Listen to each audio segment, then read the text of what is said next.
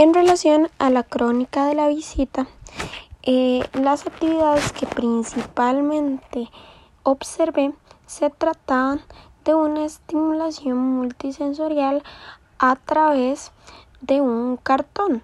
En este se colocaban diferentes piezas con diferentes figuras con el fin de mostrarle al estudiante cómo podía aplicar esto en la computadora.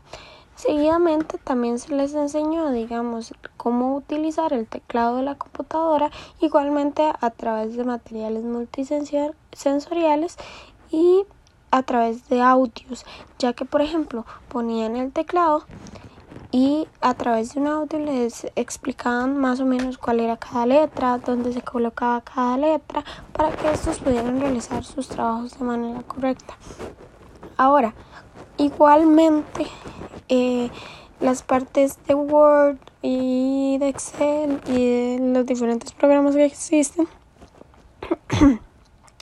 se trabajaba la barra de tareas con audios igualmente y con la direccional del mouse se enseñaba cómo colocar los diferentes elementos para poder tener una guía. Los estudiantes, eh, había uno que era totalmente ciego y habían dos que eran parcialmente ciegos. Los de problemas de aprendizaje trabajaban, como mencioné anteriormente, con algunos tiempos extra y con materiales que fomentaban la estimulación y el desarrollo individual de cada uno. Por lo tanto, eh, se, se fomentaba y se trataba de encontrar la autonomía del estudiante.